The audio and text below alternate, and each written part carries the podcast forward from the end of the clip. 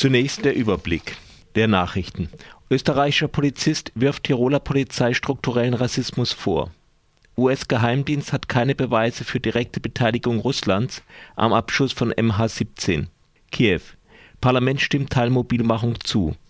CDU-Politiker für Entzug der Fußball-WM der Herren statt Sanktionen gegen Moskau. Großbritannien. Camerons Waffenembargo gegen Russland bisher nur Ankündigung. Extremer Druck auf christliche Minderheit in Mosul. Und nun die Themen im Einzelnen. Unter Berufung auf einen aktiven Polizisten, dessen Name aus naheliegenden Gründen nicht genannt wird, berichtet die Wiener Zeitung Der Standard über strukturellen Rassismus bei der Tiroler Polizei. Witze über Türken und Afrikaner seien an der Tagesordnung. Wenn jemand nicht mitlache, so gelte dies bereits als Protest und derjenige werde ausgegrenzt, berichtet die Zeitung. In einem Seminar über kleine Vergehen im Straßenverkehr habe es geheißen, dass man es mit einer Abmahnung bewenden lassen könne, außer bei Türken. Auf Anfrage bezüglich dieses Vorfalles erhielt der Standard von der Landespolizeidirektion die Auskunft: „ Das kann gar nicht sein, denn so etwas gibt es bei uns nicht. “Trotzdem will der Generaldirektor für öffentliche Sicherheit dem Fall nun nachgehen. Nach einem Bericht des US-Fernsehsenders NBC haben Geheimdienstkreise in den USA keine Beweise für eine direkte Beteiligung Russlands an dem Abschuss des Fluges MH17 der Malaysia Airlines über der Ostukraine. Demnach vermutet der Geheimdienst, dass das Flugzeug versehentlich von Separatisten abgeschossen wurde andere US-Medien zitierten einen Geheimdienstexperten mit der Aussage, dass Russland auf jeden Fall die moralische Verantwortung trage, da es die Separatisten mit Material und Training unterstütze. Vor kurzem hatte die BBC einen britischen Experten zitiert, der darauf hinwies, dass die Passagiermaschine in einer für Militärflugzeuge ungewöhnlichen Höhe verkehrte und dass bei einem Fehlschuss noch 30 Sekunden Zeit gewesen wären, den Selbstvernichtungsmechanismus der Rakete auszulösen. Russische Medien behaupten, ein ukrainisches Flugzeug habe die Passagiermaschine abgeschossen. Indessen hat der australische Ministerpräsident Tony Abbott den Separatisten vorgeworfen, an der Unglücksstelle Beweise manipuliert zu haben. Gestern hat das ukrainische Parlament einem Erlass zur Teilmobilmachung der Streitkräfte des Präsidenten Petro Poroschenko zugestimmt. Die Teilmobilmachung bedeutet, dass Reservisten zum Kampf gegen die prorussischen Separatisten im Südosten des Landes einberufen werden können.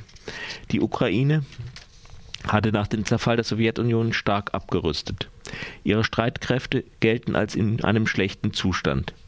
Trotzdem bedeutet die Teilmobilmachung darauf hin, dass Poroschenko nach einem endgültigen militärischen Erfolg in der Ostukraine strebt. Die Separatisten hoffen indessen auf direkte Hilfe russischer Truppen.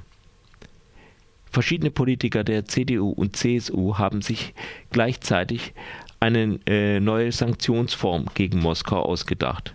Zum Beispiel sagte der innenpolitische Sprecher der Unionsfraktion im Bundestag Stefan Mayer (CSU) der Bild-Zeitung: „ Sollte Präsident Putin nicht einlenken und die Krise weiter anheizen, darf es auch kein Tabu sein, Russland eine Fußball-WM 2018 zu entziehen.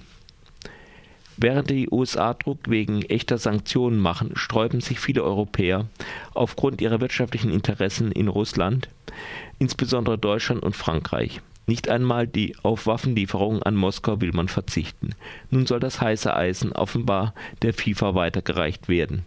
Es fiel indessen auf, dass bisher kein Außenpolitiker der Union die neue Idee unterstützt hat. Wie die britische Zeitung The Guardian berichtet, sind 200 Lizenzen für Waffenexporte nach Russland, darunter Anlagen zum Abschuss von Raketen, noch immer gültig der britische Ministerpräsident David Cameron hatte am Montag von einem absoluten Waffenembargo gegen Russland gesprochen. Cameron übt auch Druck wegen härterer Sanktionen auf andere EU-Staaten aus.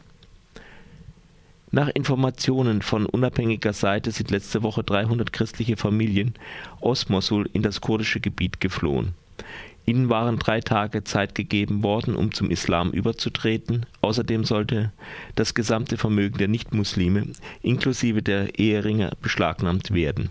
Ihnen soll auch mit Enthauptung gedroht worden sein.